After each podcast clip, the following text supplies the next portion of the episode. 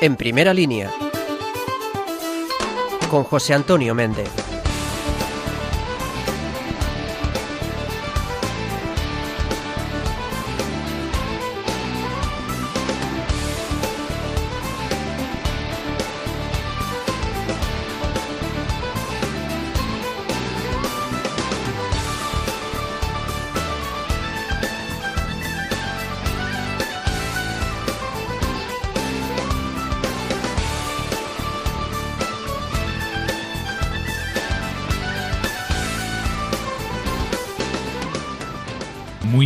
Noches. Con temor y temblor, pero también con muchísima, muchísima ilusión. Así arrancamos este nuevo espacio de Radio María, en el que queremos acompañarte, guiarte y en el que queremos sobre todo darte las gracias por dejarnos colarnos en tu casa, en tu coche, en la habitación del hospital, allá donde nos estés escuchando, para ponernos contigo en primera línea. ¿Pero en primera línea de qué? Porque esto suena un poco a en primera línea de batalla, en primera línea de frente, pues mira, no queremos contribuir, y mucho menos llevarte con nosotros a una aventura loca que sume eh, crispación y frentismo a esta sociedad tan dividida. No, no, en primera línea no va por ahí. Este programa de Radio María tiene el sello de la Virgen, tiene el sello de la Evangelización, y por eso es ahí donde queremos. Es ahí donde queremos que nos acompañes, es ahí donde queremos invitarte a estar en primera línea, pero de evangelización. En primera línea en los debates sociales, que es donde tenemos que estar los católicos no arrinconados, no atrincherados, no con miedo. Tenemos que estar en primera línea del compromiso, del compromiso personal y también del compromiso colectivo, del compromiso unos con otros, juntos, en equipo. En primera línea, ¿para qué? Para construir una nueva cultura, para no bailar al son que nos marcan otros, para no sumarnos al carro del pensamiento único. En primera línea de una nueva cultura realmente cristiana, es decir, realmente capaz de mirar al otro como un hermano, y de poner todos nuestros talentos al servicio del Señor para construir una sociedad mejor. No somos de los que decimos creo en un mundo mejor, sino de aquellos que pensamos creo un mundo mejor. Aquellos que queremos remangarnos, ponernos manos a la obra, desde nuestro ambiente concreto, sin excentricidades, por la vía de la normalidad, pero también por la vía de la pasión, de la entrega, de la ilusión, del entusiasmo, en primera línea para crear una alternativa, una alternativa audaz y realista al modelo actual de sociedad en el que parece que nos han abocado a vivir sin poder ofrecer alternativas. No, nosotros queremos invitarte a un viaje precioso, a un viaje intenso, a un viaje que nos mueva el corazón, las manos y el pensamiento para ponernos al servicio del Señor, para poder hacer de España, de nuestra sociedad, de tu ciudad, de tu barrio, de tu bloque de vecinos, de tu familia, un lugar en el que el Señor pueda sentirse a gusto, y pueda ser creativo, y pueda insuflar su espíritu creativo y su espíritu creador, y que encuentre en nosotros una respuesta que sea capaz de decir sí, yo me apunto a eso, sí, yo quiero hacer algo diferente de lo que otros hacen. Queremos poner a la familia, pero no a la familia cualquiera, a tu familia, en primera línea del escenario público.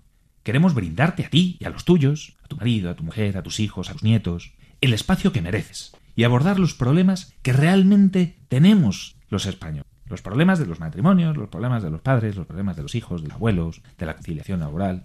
Mira, a mí me hace mucha gracia cuando escucho, eh, bueno, pues en las encuestas de opinión y todas estas cosas, no, los problemas que más inquietan a los españoles, la corrupción política, eh, que no haya gobierno, todas estas cosas, ¿no? Pues yo creo que eso no es verdad. Yo creo que los problemas que realmente nos preocupan a los españoles, y que son los que queremos poner en primera línea, son los que afectan a nuestra familia, son los que afectan a nuestras relaciones personales, son los que afectan a esas heridas que tenemos en el corazón, son los que afectan a esas dificultades que encontramos en el colegio de nuestros hijos, o en la universidad, o, o, en nuestra propia relación matrimonial. Esos son los problemas que tocan el corazón de los españoles. Y es ahí donde queremos poner al Señor y donde queremos poner alternativas reales y eficaces que sean capaces de crear espacios nuevos para el encuentro, espacios nuevos para el disfrute y espacios nuevos para decir que tú tienes protagonismo, que tú pintas en la historia y en la sociedad, que tú, que me estás escuchando ahora, a estas horas de la noche, cuando se invita, ¿no? Cuando el tiempo parece que invita a la reflexión, invita a la, bueno, pues a hacer examen de conciencia de lo que has hecho y también a proyectar al día siguiente, ¿no? Pues en este momento concreto lo que queremos decirte es que sí, que sí, que está claro que nuestro entorno nos influye, que es muy difícil aislarnos, pero que tú también puedes influir en tu entorno, en tu entorno cercano. Piensa en tus compañeros de trabajo, piensa en tu familia, piensa en tus amigos, en tus vecinos. Ahí puedes influir. ¿Qué quieres aportar? ¿Quieres llevar al Señor?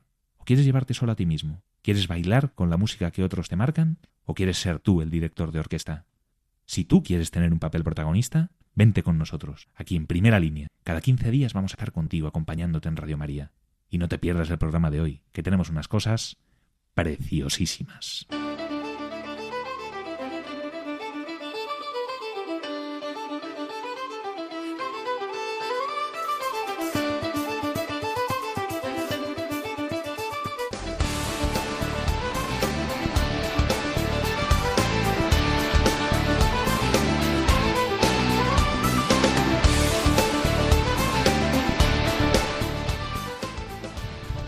Bueno, y este que os habla, ¿quién es? Este que cuenta cosas por aquí y al otro lado de la radio, al otro lado del transistor, como se decía antes. Este tal Méndez, que, que sale en la cabeza, ¿quién es? Pues mirad, yo me llamo Antonio Méndez, soy padre, soy esposo, soy periodista, trabajo como redactor jefe en la misión y estoy encantado de participar en esta nueva aventura. Tengo tres hijos. El mayor tiene ocho años, la segunda dos añitos y medio y el más pequeñito un añito y medio. Se llama Mateo, Guadalupe y Jacobo. ¿Y por qué te cuento esto? Bueno, y mi mujer, por supuesto, se llama Laura. Llevamos casi diez años casados. ¿Por qué te cuento esto? Pues porque tú nos has dejado entrar a tu casa. Entonces, ¿qué menos que saber a quién estás invitando? ¿Qué menos que saber quién es la persona que, que, estás permitiendo sentarte ahí a tu lado? Y estoy encantado de poder estar aquí contigo y vamos a, de verdad, te doy mi palabra, vamos a hacer una temporada aquí en Radio María realmente bonita y realmente espero que útil y eficaz. Y quiero presentarte al equipo del programa, que están aquí conmigo, dos mujeres extraordinarias, extraordinarias. Mujeres de bandera, con las ideas claras y con una profesionalidad espectacular, con unas vidas familiares también súper bonitas, que seguro que nos van a traer un montón de historias y con las que vamos a hablar de cosas muy interesantes. Y quiero presentaros primero a Isabel Molina. Muy buenas noches, Isabel. Buenas noches, Méndez. ¿Qué tal? Muy bien, encantada de tenerte aquí y de compartir contigo esta nueva aventura en las ondas, Radio María. Preséntate tú, mejor de que te presente. Pues antes que presentarme, quiero decir que estamos realmente muy ilusionados de poder empezar este programa. Eh, aquí los tres, eh, Marta, Méndez y yo. Eh, yo soy Isabel Molina Estrada, soy colombiana. No lo habíamos notado, no lo habíamos notado. Pensamos que a lo mejor eras gallega. O... colombiana, mucho honor. Y he vivido en muchos lugares. Dios me ha ido llevando por el camino, pero Ahora eh, tenemos este proyecto fantástico que es la revista Misión y por eso he estado aquí un tiempo. Y también soy madre de tres hijos, eh, esposa. Mi marido es de África, de un país que se llama Ghana. Y llevamos 10 años casados. Muchas similitudes entre tu vida y la mía, por muchas, lo visto. Muchas, efectivamente. Bueno, y ¿qué más os puedo contar? También soy periodista. Y siempre, siempre, desde muy niña, desde los 14 años que recuerdo, me han apasionado todos los temas que tienen que ver con la familia, con que la familia sea un lugar eh, de armonía, de calidez, también un lugar de dificultades, pero donde las dificultades se viven con ilusión, ¿no? Eh, de no dejarse amilanar por los retos que va presentando la vida, sino de ver cómo les podemos sacar el quite y tornarlos en oportunidades fantásticas. Entonces eso siempre ha sido como un hilo conductor en mi vida, de ver cómo ayudar a las familias y es lo que también queremos hacer desde aquí. Y eh, aquí a mi vera tengo a Marta Peñalver, una chica extraordinaria, excelente periodista, excelente persona, pero preséntate tú mejor. Pues bueno, buenas noches. Yo soy Marta Peñalver, soy periodista también, como mis compañeros, también trabajo en la revista Misión. Además también estoy casada, mi marido es Javier, tengo tres hijos igual que mis compañeros.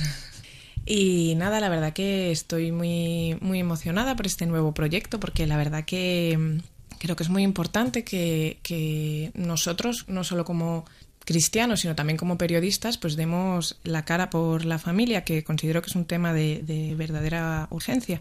Y nada, pues eh, creo que este, que este programa va a merecer la pena. Creo que tenemos grandes cosas que, que contaros y nos estamos esforzando mucho para que eso sea así. Y simplemente que nos encantaría acompañaros durante, como decía Méndez, los lunes, lunes alternos a las 11 de la noche aquí en Radio María para que podamos conocernos todos un poco más.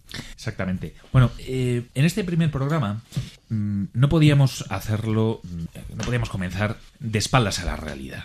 Yo estoy seguro de que tú que nos escuchas eh, estás, eh, pues, de algún modo preocupado, también seguro que esperanzado y confiado, pero que eres consciente de que ahora mismo vivimos en un momento histórico que, más que esto que se suele decir, ¿no? Más que una época de cambios, lo que estamos viviendo es un cambio de época. Y esto es un momento histórico y es una oportunidad fantástica. Es todo un reto, como decías tú antes, Isabel.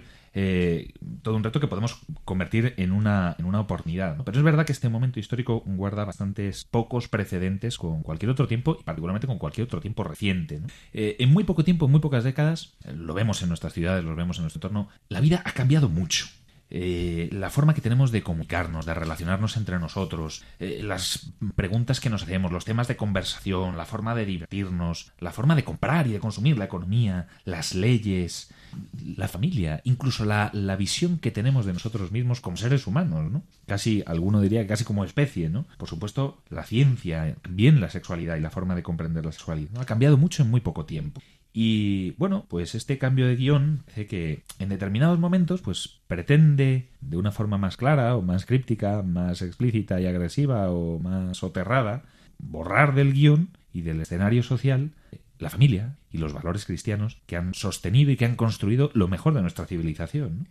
Y claro, muchos nos preguntamos, ¿y qué podemos hacer? ¿Qué podemos hacer los católicos que queremos estar en primera línea, en nuestra familia, en nuestros ambientes, con nuestros amigos, para que el tsunami cultural no nos arrolle. Tenemos que resignarnos a cruzarnos de brazos. Tenemos que, bueno, soportar estoicamente. Tenemos que arriesgarlo todo. ¿Qué tenemos que hacer? Es un momento complicado para muchas familias, para muchas personas. Y esa es la pregunta que, yo os quiero trasladar primero a Isabel y a Marta y sobre la que comenzar el diálogo esta noche. ¿no? ¿Qué podemos hacer para cambiar las cosas a corto, a medio y a largo plazo? Bueno, pues yo hay una cosa que creo que es muy importante, que las familias cristianas, eh, esta lucha por, que se nos reconozca y se nos respete, la tenemos que hacer eh, unidas, ¿no? Yo creo que hay veces que mm, sentimos que en esta pelea podemos estar solos, según pues el ambiente de trabajo, por ejemplo, en el que nos movamos, ¿no? Y que es importante que busquemos el apoyo de otras familias como nosotros, pues en nuestra parroquia, en nuestro movimiento, en el colegio pues cristiano de nuestros hijos, porque creo que, que, eso siempre ayuda, ¿no? Que esto no es una tarea fácil, que nadie lo ha dicho, y que lo que sí que es verdad que somos gente, somos muchos en contra de lo que parece que dicen los medios, en contra de lo que nos quiere decir la sociedad, somos muchos, estamos aquí en primera línea, como decía Méndez, y creo que es importante que lo hagamos de la mano.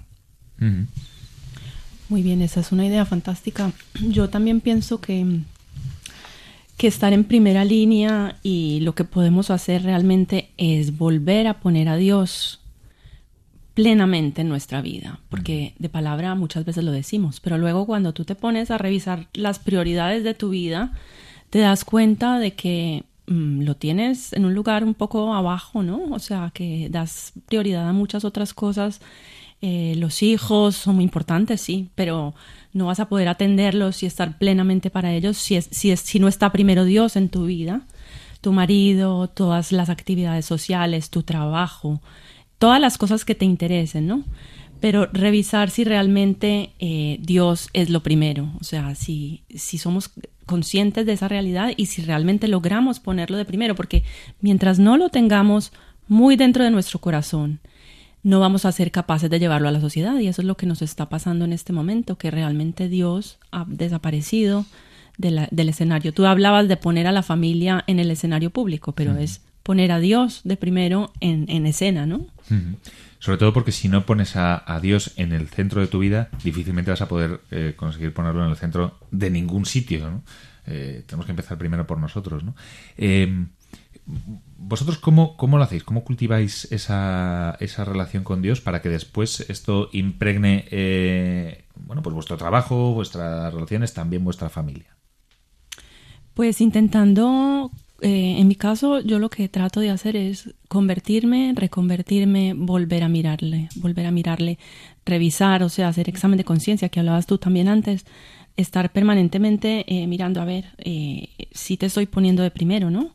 Y desde luego, mm, pues es lo de siempre, ¿no? La vida de sacramentos, rezar en familia, rezar con tu marido, eh, estar formándote. La formación es muy importante. Pienso que eso es lo que también estamos intentando hacer desde aquí, desde el trabajo que todos hacemos en la revista Misión, que es dar formación, ¿no? Como llenar un espacio catequético que antes eh, pues se recibía en la parroquia, pero hoy las familias necesitan que llegue a él porque muchas veces no tenemos tiempo para ir a buscarlo, ¿no? Entonces, formación fundamental, estarte cultivando, estar, aprovechar todas las oportunidades que surgen constantemente de formación, eh, las charlas en el colegio que a veces nos da tanta pereza ir, ¿no? Es una actividad más, no.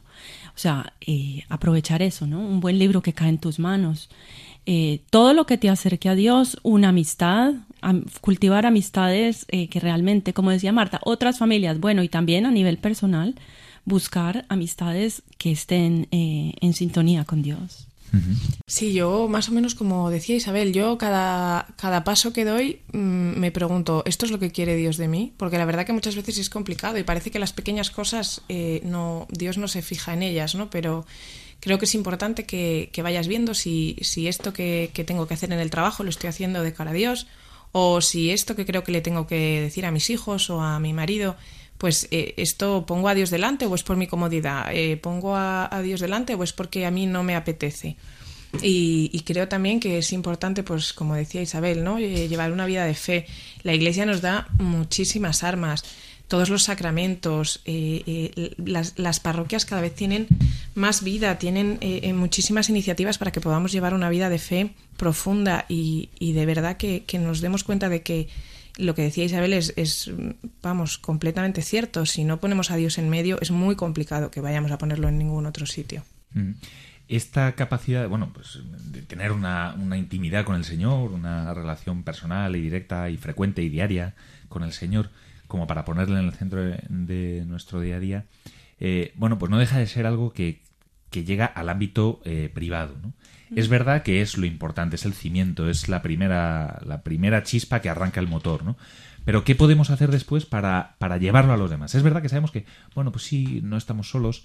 Eh, a veces ves, ¿no? En el entorno del colegio, o en el entorno de los amigos, o en otros sitios, como pequeños guiños de familias, ¿no? Que dices, ah, pues sí, eh, viven como yo, creen lo mismo que yo, piensan como yo. Lo que pasa es que al final acabamos siendo como pequeños francotiradores, ¿no? Que, vas ahí haciendo la guerra por tu cuenta y que nos cuesta mucho después articular respuestas más operativas, más coordinadas, que sean capaces, como decíamos al principio, ¿no? de, ofrecer una alternativa al modelo social en el que vivimos. Eh, ¿Cuáles son los pasos que creéis que podríamos dar como sociedad y, y también mm, de forma personal para que esto que deseamos ¿no? y esto que, el Señor nos pone en el corazón y que podemos cultivar en la relación con Él, pase a ser eh, una propuesta realista y, que, y que sea capaz mm, bueno, pues de brindar a otros la oportunidad de sumarse en esta aventura. Pues mira, yo una cosa que creo que, que en ocasiones los cristianos, o por lo menos yo como cristiana fallo, que es comportarme como cristiana siempre. Eh, pues en una discusión en el trabajo, en, en, cualquier ámbito, en el colegio, con los niños, con tu marido, ¿no? Y, darte cuenta de que tú eres un cristiano y que no vale que ahora lo seas y mañana en este momento en el que no me conviene tanto o quizá en este ambiente en el que no van a ser tan respetuosos, pues yo creo que los cristianos debemos dar la cara 100% 24 horas al día, 7 días a la semana. Es verdad que, es una lucha, hay luchas que, tenemos que vivirlas a diario, pero creo que es importante y también creo que en concreto nosotros como medio de comunicación también tenemos una responsabilidad enorme en este sentido, porque tenemos mucha gente que nos lee, ahora mucha gente que nos estará escuchando y, creo que podemos hacer fuerza para que esto que estamos contando pues sea una, realidad, ¿no? Y, creo también que, también debemos ser cristianos y periodistas cristianos más allá incluso de nuestro ejercicio periodístico, ¿no? Pensando también en, las personas que no tienen esa facilidad o ese, acceso a los medios de comunicación, aunque hoy en día a través de las redes sociales todos podemos participar en el debate público, ¿no? Pero como familias, las personas que nos, eh, que nos están escuchando, ¿qué podemos hacer? ¿Qué podemos hacer? Sí, pienso que cada uno se lo tiene que preguntar a sí mismo, ¿no? Y cada persona tiene un talento diferente. Habrá quien es buenísimo para ir a organizar a los padres eh, en, dentro del colegio para tomar una iniciativa concreta o en su parroquia o en fin, o sea, cada uno que sepa cuál es su talento, ¿no? Que lo identifique y que se pregunte qué puede hacer. Yo pienso que fundamental no acobardarnos, no quedarnos callados, no dejarnos meter miedo, o sea, tenemos que reaccionar, pero no ser reactivos, o sea, esto, esto es fundamental. ¿A qué te refieres?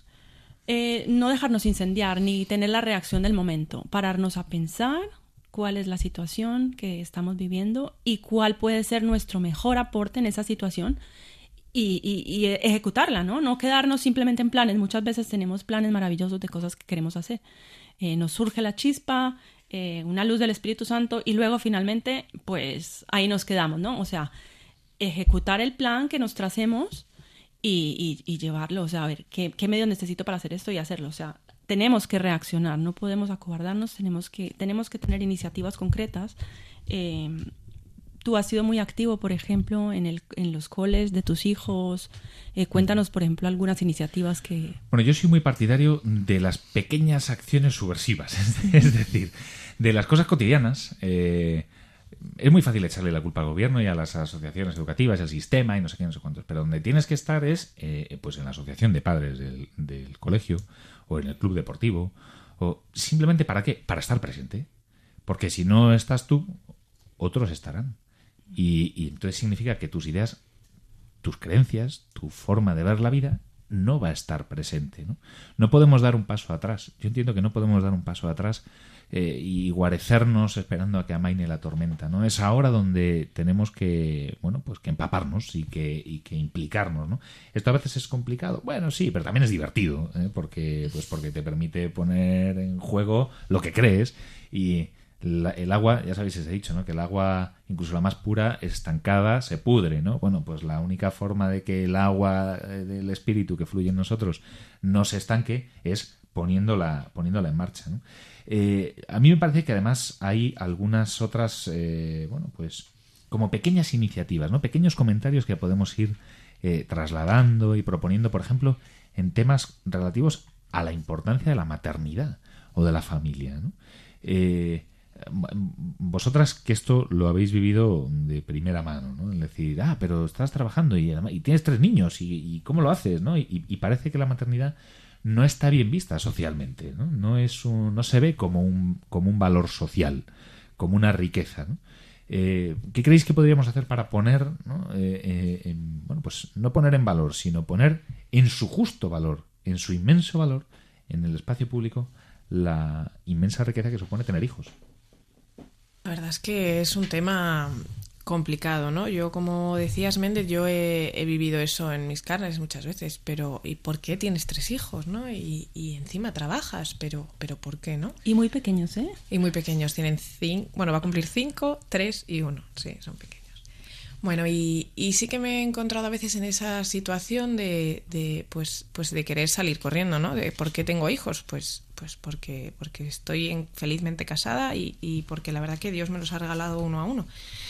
Pero sí que veo, y cada vez lo veo más, que a mí ser madre me ha hecho mm, pues una persona mucho más eficiente, más comprensiva, soy, soy muchísimo más efectiva a la hora de hacer las cosas, ¿no? mis días ahora duran 48 horas y, y, lo cierto es que creo que realmente a mí la maternidad es lo que más me ha enseñado, es lo que más me ayuda en mi día a día, en mi trabajo, en mi todo, ¿no? Y, y pienso que eso es una cosa que, que por, a veces se dice, sale un anuncio viral de mi madre hace todo fenomenal, pero creo que no está nada interiorizado, ¿no? Que es verdad que la maternidad enriquece muchísimo y la paternidad, por supuesto, también. Entonces creo que, que eso es una cosa que debería, la sociedad debería asumir mucho más y también una cosa evidente, ¿no? Si no hay madres, no hay niños, si no hay niños, no hay sociedad. Entonces creo que, que además por un tema puramente generacional también es, es importantísimo. Y pienso que, mm, que quizá el, el tema así más manido, que es el de la maternidad, no está fomentada por parte de las instituciones, para mí no es un argumento del todo válido, porque pienso dos cosas, que hace 50 años tampoco había y, pues grandes eh, subvenciones ni cosas así. Es verdad que eran otros tiempos, pero bueno, la gente tenía más hijos y quizá vivía con menos necesidades mm, creadas o ficticias. Creadas, justo. Y, también creo que yo, nosotros somos una familia normal, ni ricos, ni, ni con más manos que los demás y que bueno que Dios a mí me da la gracia cada día de levantarme y cuidar a mis hijos y creo que es una de las cosas en las que hay que poner a Dios primero, ¿no? Que es a la hora de formar tu propia familia. Pienso, pues eso, que, que la maternidad no, no está bien vista porque es dura, es humanamente sacrificada. Yo esta noche prácticamente no he dormido, pero, pero que luego es súper enriquecedora y que, por supuesto, los hijos son lo mejor que puede pasar en la vida, yo creo. Si tú quieres que una persona valore algo que tú tienes, el primero que la tienes que valorar eres tú, ¿no? o sea, no podemos pretender que la sociedad mm, valore la maternidad si las madres no valoramos nuestra maternidad. Y realmente es difícil porque a veces te sientes cansado, te sientes que tiras para todos los lados y que no llegas bien a, ninguna de las cosas que quieres hacer. Pero valórala tú y valora también la paternidad de tu marido, porque en realidad es, es de los dos, ¿no? O sea, la maternidad y la paternidad van unidas y mientras no valoremos las dos, pues la maternidad tampoco. O sea, yo pienso que los padres y la sociedad en general, porque la sociedad sigue siendo un poco más eh, masculina allá afuera, ¿no? A pesar de que las mujeres estemos ya en, en todos los ámbitos, pero no la van a valorar si nosotros no valoramos la maternidad y la paternidad. Eso me parece fundamental, porque yo soy muy partidario de hablar bien de las cosas buenas. Y muchas veces hablamos muy mal de la familia. Y todo lo que decimos es como para quejarnos, como para eh, lamentarnos o simplemente haciendo chascarrillos en ocasiones, ¿no? Sumándonos a chistes y, a tópicos eh, pues que hablan mal de, la, de, los hijos o del cónyuge, ¿no? A veces, eh, ¿no? Como dicen, ay, este, a ver quién le aguanta, o es que esta no sé qué, no sé cuánto. No, hombre, no, no, hombre, no, hablemos bien de, nuestras, de nuestros cónyuges, hablemos bien de nuestros hijos. Eh, mostremos la, alegría de, ser familia, ¿no? Eh, ¿Por qué? Pues hay muchas veces que me lo dicen, ¿no? Madre mía, como, me ven con los dos eh, pequeñitos, tal, ¿no? Y, cómo te apañas, ¿no? ¿Cómo os apañáis? No sé qué, no sé cuántos. Pues mira, es que hay veces que las tardes se hacen largas, pero los años se hacen cortos. Y si pudiéramos poner en el currículum profesional, pues soy padre, soy madre de tantos hijos, soy capaz de llevar una familia adelante. Eh, cultivo mi matrimonio desde hace X años. Supero los problemas, supero las adversidades, gestiono mi casa. Y todo esto además haciendo eh, mis actividades profesionales las que sean, ¿no? Sería un plus. En lugar de verse, como se ve ahora mismo en muchas empresas, como una carga, como, ay, es que si lo da fuera, si da parte de su vida y de su esfuerzo fuera de la empresa, no la va a dar dentro, ¿no? No, hombre, no, todo lo contrario. Cuando tú tienes una motivación personal fuerte fuera de tu casa, estás deseando llegar a tu trabajo, darlo todo ahí, porque sabes que después lo más importante empieza cuando sales, cuando llegas. Es verdad que llegas cansado, es verdad que es complicado, pero realmente es lo más importante. Los trabajos van y vienen, y mucho más ahora, pero la familia es la que permanece, ¿no? E, esa capacidad de decir, en el entorno laboral, con toda la naturalidad del mundo, eh, bueno, yo hoy mm, voy a, llegar un poquito, o mañana voy a llegar un poquito antes, porque me tengo que ir antes porque tengo una reunión con el tutor de mi hijo, o porque tengo la función escolar, y que no sea algo que tengas que ocultar o que dar vergüenza, ¿no? Que te tenga que dar vergüenza. Todo lo contrario, todo lo contrario, porque si no, no vamos a darle la vuelta a la tortilla, no vamos a, conseguir poner a las personas en el centro, poner al proyecto de Dios para el hombre, que es la familia, en el centro de la sociedad. Em, a mí, antes de, terminar con este bloque, sí me parecía importante preguntaros un tema, ¿no? que es eh, la capacidad de trabajar en equipo, de coordinarnos con otras familias, de compartir nuestras inquietudes. ¿no? ¿Dónde podemos buscar eh, en nuestros entornos? Es verdad que cada uno pues tendrá lo suyo, ¿no? Pero más o menos los lugares más eh, frecuentes o más comunes, incluso donde los buscáis vosotros, donde compartir experiencias y fortalecernos eh, unos a otros. Bueno, yo creo que hoy en día tenemos una mm, cosa fantástica que es que puedes llegar a, cualquier persona, casi en cualquier parte del mundo, a través de pues, las redes sociales, ¿no? Y, ahí, pues si no tienes en tu parroquia un grupo a lo mejor de, oración, un grupo de familias o en tu colegio, pues siempre puedes eh, contactar con gente, conocer gente, reunirte con grupos que igual no te pillan tan cerca, ¿no? Y creo que que eso es, es maravilloso, que, que podamos conocer realidades de familias, de gente que, que es como nosotros, que cree en Dios, que, no le da vergüenza reconocerlo y si no está en tu barrio porque vives en un sitio pues quizá un poco alejado, donde hay poca gente o donde no hay a lo mejor gente joven, pues sí que creo que se puede, se puede encontrar, ¿no? Hay asociaciones de familias, hay movimientos y, seguro que, en alguno de ellos encontramos el, el, apoyo que necesitamos, solamente hay que buscarlo. También acudir a las asociaciones de familia que ya existen, ¿no? Y participar en las iniciativas que organizan. Pienso que es una buena forma de hacerlo. Eh, por resumir, antes de pasar con nuestra entrevista de esta noche, eh, cinco ideas o seis ideas de las que acabamos eh, de exponer ahora.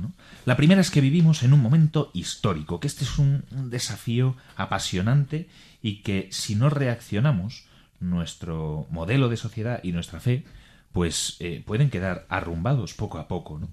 Después, que no basta con lamentarnos, que no es sensato esperar a que esto lo arreglen otros, ¿no? que es necesario que cada católico, que tú y que yo, asumamos nuestra responsabilidad personal y nos convirtamos en, en, pequeños activistas en nuestro entorno, ¿no? Pues en la asociación de padres del colegio, en el trabajo, en una asociación del barrio, en la parroquia, entre los amigos, en el club deportivo, allá donde nos movamos.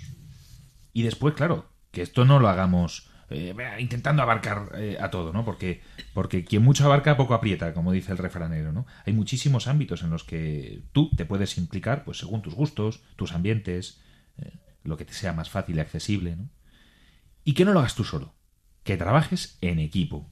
Porque quienes han dado la vuelta a nuestra sociedad como un calcetín, lo han hecho de forma bien coordinada y han sido tenaces, han trabajado a corto, medio y largo plazo bueno, pues nosotros también podemos trabajar en equipo, implicarnos en estas asociaciones o en iniciativas esporádicas con nuestro tiempo, con nuestro respaldo material y espiritual, abandonando, y esta sería la quinta idea, aquello que no ha funcionado, aquello que no da resultado, implicándonos en la educación de, nuestros hijos sin confiarla a otros únicamente, ¿no?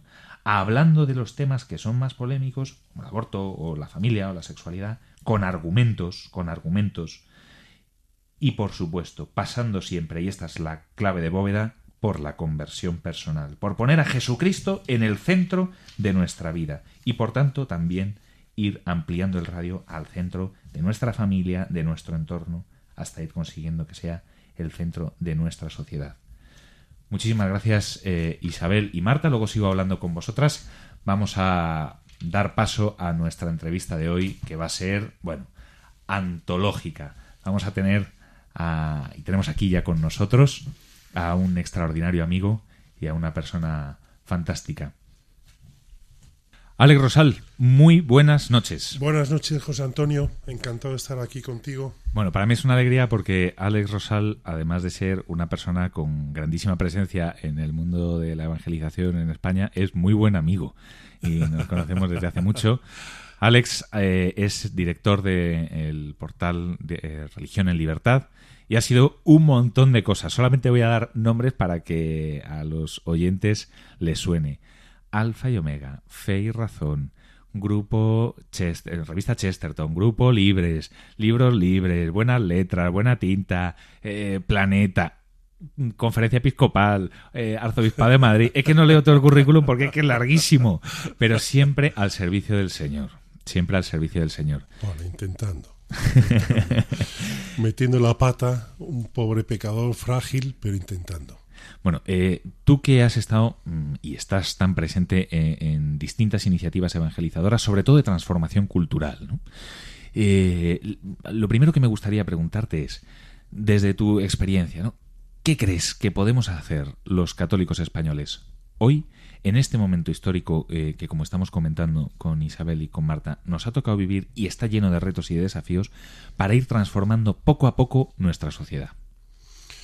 Bueno, es verdad lo que comentas, José Antonio, que estamos viviendo un momento curioso de cierta orfandad de líderes, de, de, pensadores, de referentes, ¿no? De alguna manera, de gente que te marque el camino, que dé un poquito de luz por dónde debe ir la sociedad o, o aquello o, o, cómo nos puede edificar ciertos ejemplos. Es verdad que ahora mismo hay ese sentido un poco de, de abandono. Por otra parte, también vemos que, entre comillas, el mal avanza. Uh -huh. Y eso provoca un cierto desánimo, uh -huh. una cierta desesperanza, ¿no? Entonces yo creo que los católicos españoles o los católicos en general o los cristianos, es verdad que, que no tenemos que perder de vista que nosotros podemos poco. O sea, humanamente somos muy limitados, somos muy frágiles, somos eh, muy pobres, ¿no? Pero es verdad que tenemos que creernos, y sobre todo en España, que Dios tiene un poder inmenso. Y eso es algo que no nos creemos. Pensamos que solo con nuestro eh, funcionamiento, con nuestra voluntad, con, con, nuestras pequeñas iniciativas, con ya con esto ya es suficiente. No, no, yo creo que nos tenemos que quitar de la cabeza que nosotros podemos algo. Ya lo dice Jesús en el Evangelio. Sin mí no podéis hacer nada. Con lo cual, ese es el primer, de alguna manera, reclamo, ¿no? El primer mensaje. El cimiento. El cimiento. Tener claro que nosotros no podemos hacer nada. Que el que lo puede hacer todo es eh, Jesús, que es Dios, y nosotros en todo caso podemos dar un sí, podemos dar un paso. Pero, pero ese es el, el primer, por ejemplo, elemento, ¿no? El segundo, eh, ya que Dios lo puede todo, nosotros no tenemos por qué tener miedo. Y ahora mismo los cristianos, los católicos, sobre todo en nuestro país, lo que tenemos es miedo. Miedo a que nos señalen, miedo a que nos satanicen, miedo a que nos digan, miedo a no ir con la corriente mayoritaria, miedo a no ser modernos. Tenemos miedo. Mm. Y lo que en nuestras comunidades o nuestros ambientes, la palabra que más se repite es la prudencia. Mm. Pero es una prudencia que realmente está embestida de alguna manera o envasada justamente en ese miedo. Mm. Y entonces eso nos, no nos ayuda a funcionar, a trabajar, no, no nos ayuda a, a de, de, alguna manera hacer iniciativas. ¿no? Yo creo que nosotros ahora mismo estamos en una situación parecida a la de los apóstoles en el cenáculo. Uh -huh. Estaban encerrados, muere Jesús, se recluyen en una casa mmm, con las eh, ventanas y las puertas cerradas y con mucho miedo porque no sabemos qué va a pasar y encima la gente de fuera viene a por nosotros, nos persiguen. Pero reciben el Espíritu Santo y a partir de ahí todo cambia. Salen de la casa y salen con un ímpetu mm, abrasador para, para evangelizar. Por eso que en esa situación, de alguna manera un poco paralela, yo creo que en ese momento lo que tenemos que pedir todos los católicos, da igual la fe que tengamos, da igual si nos sentimos mucho o poco pecadores, es justamente que el Espíritu Santo nos dé el don de la valentía, que nos ayude primero, antes que nada, a quitar esos miedos, a quitar esos temores, a quitar esas sensaciones de inferioridad, para poder dar un paso adelante y salir al mundo eh, sin, sin eh, sin esos obstáculos. Mm. Has dicho una cosa importante, ¿no? Da igual que nos sintamos mucho o poco pecadores, ¿no? Porque parece que si no esto es para, para una casta de elegidos, ¿no? O, o, que, bueno, no, pues que ya lo solucionen otros, ¿no? No, o sea, tenemos que ser nosotros, cada uno de nosotros, los que dentro de nuestras limitaciones, nuestras eh, incapacidades y de nuestras debilidades, confiando en el Señor, digamos, no, pues mira, yo quiero, quiero colaborar, quiero aportar mi granito de arena y además quiero hacerlo no no solamente con prudencia, que está muy bien, sino también con audacia ¿no? y con astucia. ¿no? Eh, porque eh, si no parece que esto se lo estamos dejando, que bueno, ya, vendrán otros y lo solucionarán, ¿no? Ya vendrán otros y lo solucionarán. ¿no? Tú hablabas del cenáculo, eh, pero en alguna ocasión te he escuchado hablar también de Covadonga. Y los paralelismos no son, no son pocos, ¿no? porque efectivamente el mundo que nos rodea está estructuralmente paganizado y los cristianos somos pequeños reductos, ¿no? Cuéntame un poco eh, cómo ves tú esa, esa visión de, de Covadonga, ¿no? de crear Covadongas. No, pues tienes toda razón, José Antonio. La cristiandad ha muerto. Es algo que nosotros todavía, los que tenemos ya una cierta edad, todavía recordamos o todavía hemos vivido esa cristiandad. Pero esa cristiandad ha muerto completamente. Y como bien dices, estamos en una sociedad en donde los cristianos somos pequeños reductos, somos pequeñas comunidades, pequeños grupos en donde ahora mismo no influimos, donde, donde no tenemos capacidad casi de decisión, ¿no? Y entonces es verdad que nos hace falta tener un cierto espíritu de, reconquista. No una reconquista en clave de lo que era hace siete siglos o ocho siglos, ¿no? De justamente eh, una, una, reconquista armada, una reconquista eh, violenta, no. Lo que ahora se necesita, ya que tenemos una sociedad muy herida y donde lo palpamos todos los días, eh, hay muchas víctimas de, de, estas ideologías modernas que están ahora implantándose eh, eh, en, nuestra, en nuestro país, ¿no? Pues lo que hace falta es una reconquista de los corazones, una, una reconquista en donde podamos los cristianos dar amor para poder sanar esas heridas de odios, de, divisiones, de falta de vínculos, etcétera, etcétera, ¿no? Es una reconquista muy lenta, una reconquista muy propositiva, eh, pero que es muy necesaria. O sea, nuestro país, y hay, y hay, que, y hay que tenerlo así en cuenta, eh, más que eh, preocuparnos del PIB, del Producto Interior Bruto, si va mejor o va peor, si tenemos mucha deuda, pública, si tenemos problemas eh, políticos, hay otro tipo de problemas que no aparecen en los medios de comunicación, pero que están ahí. Entre ellos, por ejemplo, ahora mismo España es uno de los líderes en Europa en cuanto a número de divorcios. Uh -huh. 57 de cada 100 matrimonios se divorcian en España. Uh -huh. Eso es un drama, porque eso significa un fracaso del amor. Claro. Y ese, ese fracaso lo viven los propios que se separan y los hijos. Eso es algo que nadie habla, pero eso es algo mucho más doloroso y algo que rompe más una sociedad de si el, el Producto Nacional Bruto está un punto por arriba o por debajo. ¿no? Mm. Entonces yo creo que los católicos tenemos que volver a retomar el pulso de la opinión pública, el pulso de lo que a la gente le interesa y poder sacar esos temas. Y como bien decías, las pequeñas covadongas que podemos hacer cada uno es justamente, bueno, pues en la medida de lo posible, cada uno se tiene que hacer un pequeño examen de conciencia y decir, oye, ¿qué es lo que Dios me pide? Con mi pequeñez, con mis límites, con mi casi no poder hacer nada, pero sí que es verdad que cada uno eh, eh, puede de alguna manera aportar, por poco que sea, a ayudar a esa reconquista del amor, a esa reconquista, a esas nuevas covadongas que deben re renovar España. En ocasiones estamos tentados de pensar, bueno, esto que lo arreglen los que están por arriba, ¿no? Y de, y de despejar balones, sobre todo hacia la política, ¿no? Bueno, a ver si conseguimos los católicos tener presencia política y no sé qué, no sé cuántitos. Bueno, eh, está más bien el tiro que debemos enfocar hacia el ámbito cultural, es decir, esa, esa pequeña, ese inicio de la reconquista social, no violenta, sino para ir creando una, una sociedad que sea pues eso, ¿no? la civilización del amor, una, una, una sociedad realmente cristiana. ¿no? Eh, tenemos que enfocar más el tiro hacia la cultura entendida como, como aquello en, aquel ámbito en el que nos movemos socialmente, mucho más que a la política. Yo creo que sí, porque eh, fíjate, José Antonio, que aquí en España no hemos leído suficientemente, por ejemplo, a Gramsci, el gran ideólogo del Partido Comunista Italiano, ¿no? Mm. que decía que primero hay que ganar la batalla cultural y lo demás, de alguna manera, la política se da por, por, por descontado, o sea, es una consecuencia directa, ¿no? En nuestro caso, en esa reconquista del amor que tenemos que intentar en nuestro país, está lógicamente la batalla cultural, también hay una batalla espiritual, también hay una batalla en la educación, también hay una batalla en la familia.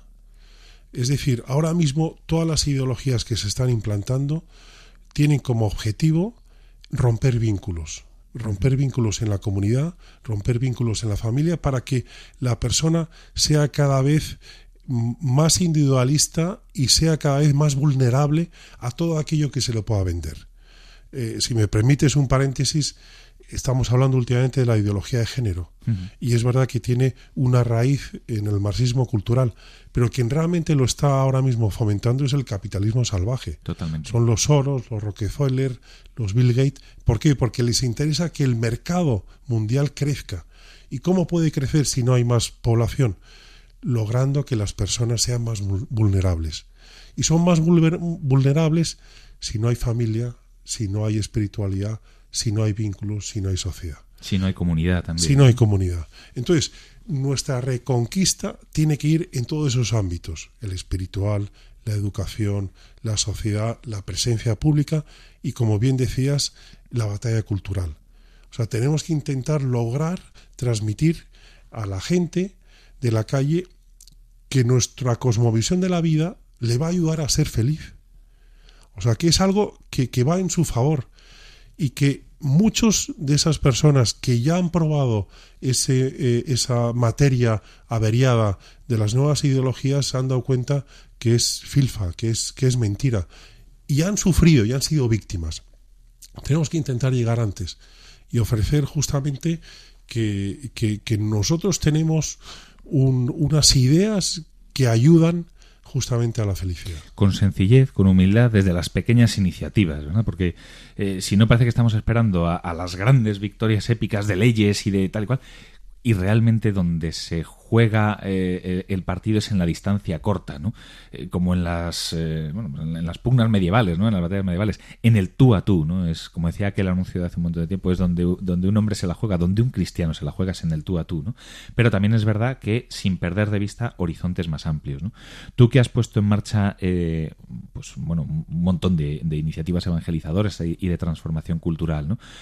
además de ese primer ímpetu y de ese primer deseo de responder a la inspiración del Señor, ¿Cuáles son los pasos eh, naturales que sigue eh, cualquier iniciativa evangelizadora? ¿no? Porque a veces tenemos grandes ideas, tenemos mucho ímpetu y mucho entusiasmo, y eso es eh, la, base, ¿no? Pero luego el desarrollo no siempre es gratificante, ¿no? Entonces, aquellas personas que nos estén escuchando ahora y que digan, ay, a mí me gustaría hacer esto, o implicarme aquí, o juntarme con tal y con cual, y hacer esto otro, no sé qué, no sé cuánto, o apoyar esta iniciativa que ya está en marcha, ¿cuáles son los pasos que, sigue una iniciativa eh, de transformación cultural, una iniciativa evangelizadora desde tu experiencia? Pues mira, José Antonio, yo creo que lo primero es que en cualquier proyecto de evangelización el protagonista primero tiene que ser Jesucristo. Nosotros somos, de alguna manera, instrumentos inútiles, ¿no? Y entonces, en ese sentido, tenemos que, estar reclamando todo el día al Espíritu Santo que nos muestre si ese proyecto que ha salido de nuestra cabeza realmente es un proyecto ungido que viene de Dios. Porque muchas veces, bueno, pues se nos ocurren muchas ideas a lo largo de la vida, pero algunas son más viables y sobre todo unas de alguna manera bajan del cielo y otras son de la propia cosecha. Entonces yo creo que tenemos que ser honrados y preguntar realmente a Dios todos los días si ese es su proyecto y si es su proyecto, él lo tiene que ir dirigiendo todos los días, de una forma permanente. ¿no? Y que en ese sentido el gurú, el asesor, el consultor de ese proyecto tiene que ser Dios, tiene que ser el Espíritu Santo. Y yo creo que si le pedimos al Espíritu Santo de forma mm, reiterativa cuál es el camino para ir por un lado o por otro en pequeñas cosas, en grandes cosas, el Señor eh, realmente eh, responde, ¿no? Lo que pasa es que a veces no tenemos esa experiencia de vértigo, lo queremos todo hecho. y, como decía eh, Madre Angélica, la gran fundadora de la televisión católica en Estados Unidos, para que Dios pueda actuar, tú primero tienes que dar un paso, y otro segundo paso, y un tercero, y a lo mejor al cuarto, Dios entonces ya se da cuenta que tú has entrado en una fase de vértigo, en, en esa, podríamos decir, apostolado del riesgo, esa teología del riesgo, y entonces Dios actúa. Pero la primera iniciativa tiene que salir de uno. Uno tiene que sentir que está completamente sin seguridades humanas, que no tiene dinero, que no tiene poder, que no tiene influencia, que no tiene equipo, y por lo tanto en esa pobreza, que es la pobreza de Belén, todos los proyectos de evangelización tienen que ir con ese modelo de Belén, de, de, de humanamente lo peor, eh, en el sitio peor, sin ningún tipo de... Eh, bueno, pues en esa dinámica es cuando Dios actúa. Si nosotros queremos hacer grandes proyectos con dinero, con poder, con influencia, posiblemente Dios no pueda entrar en ese proyecto porque ya lo tenemos todo. Mm. Dios yo creo que solo entra en aquellas iniciativas en donde vea que hay pobreza, que hay pobreza humana, que hay pobreza de seguridades, ¿no? Y ahí es donde Dios se puede hacer fuerte, porque entra de lleno y dice, aquí no hay nada, aquí yo me puedo hacer realmente mi trono. Mm. Alex Rosal, muchísimas gracias por acompañarnos esta noche en este primer programa de En Primera Línea aquí en Radio María. Encantado de, acompañarte y de que nos acompañes. A vosotros, José Antonio, a ti, a Isabel, a Marta, a todo el equipo de emisión, encantado de estar aquí en esta radio, en Radio María, una gran radio de evangelización, la Radio de María. Fenomenal, Alex. Muchísimas gracias. En esto que nos estaba contando eh, Alex eh, Rosal, eh, bueno, pues tenemos un testimonio inspirador siempre en, el testimonio de los mártires, ¿no? Y no hace falta irnos a siglos pasados, porque ahora Marta nos va a contar en dos minutos un testimonio realmente interesante, inspirador de ayer mismo, como aquel que dice. Pues sí, Méndez, como bien dices, eh, este es un testimonio de, un mártir que no tiene nada que ver con la idea de mártir que podemos tener muchas veces de, pues de épocas pasadas, sino que este, eh, este sacerdote, Jacques eh, Hamel, murió, bueno, algunos de nuestros oyentes lo recordarán, murió degollado mientras celebraba la Eucaristía en su parroquia en un pequeño pueblo de Francia, ¿no? Y me ha parecido... ¿En qué año fue esto? 2016. Ah, o sea, hace dos días, vamos. Nada, nada, hace tres años. Eh, me ha parecido interesante traerlo hoy porque la verdad que creo que este sí que era un cristiano en primera línea, ¿no? Vivía en, un, en una zona de Francia, en el norte de Francia, que es una zona muy complicada para los cristianos. Y comentaba a su hermana en una entrevista que le hicimos en misión que era, que era siempre muy partidario de, de abrirse a otras comunidades, ¿no? Y que fue precisamente pues eh, en su parroquia, donde murió asesinado por unos yihadistas, ¿no? El grito famoso de Alá es grande. Pues este señor, Jacques Hamel, eh, pues es sin duda un cristiano en primera línea, de esos que, deberíamos todos ser, ¿no? dar la cara por, por Jesucristo allí donde, donde estemos. Y pues la verdad que me, me, parece un ejemplo espectacular, no solo por su por su vida, sino porque por su forma de morir, ¿no? Estos yihadistas eh, cuentan los, los testigos. Eh, le quisieron que se arrodillara y renunciara a su fe y este hombre de 85 años y de salud bastante bastante débil ya pues se negó, ¿no? Y en, y en, ese momento pues lo degollaron. Su causa de canonización se abrió a los tres meses de su muerte, que eso es una cosa que realmente ocurre en pocas ocasiones. Y el, y el Papa Francisco ya lo ha ya lo ha, ya ha dicho que es un que es un mártir, ¿no? Y es el primer mártir en Europa en los últimos 70 años, ¿no? Esto es una cosa llamativa, ¿no? Hace 10, 15 años no sé si alguien pensaba que podría, pudiera haber mártires en Europa en pleno siglo XXI y, y los hay, ¿no? Esto es una prueba de ello.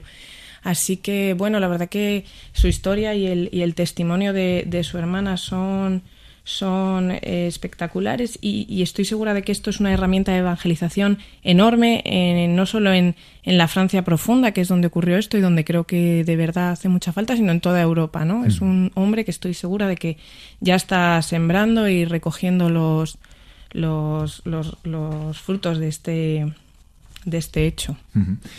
Eh, como Jacques Hamel, como Alex Rosal, como Marta, como Isabel, eh, como tantos otros católicos que ponen su vida en juego. Así queremos vivir.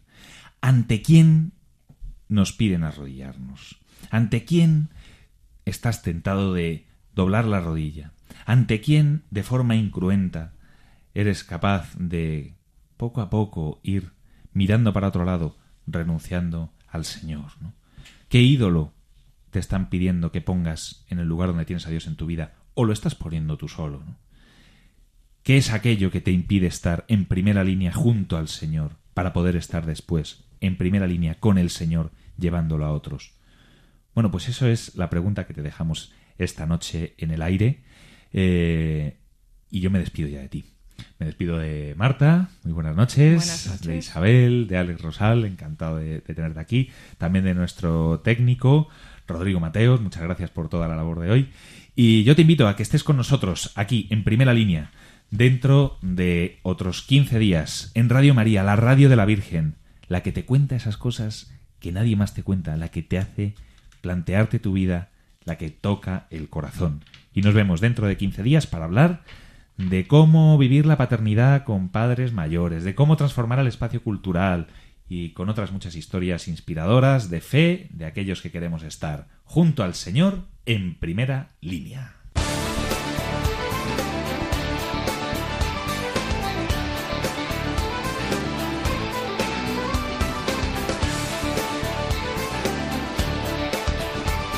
En primera línea. Con José Antonio Méndez.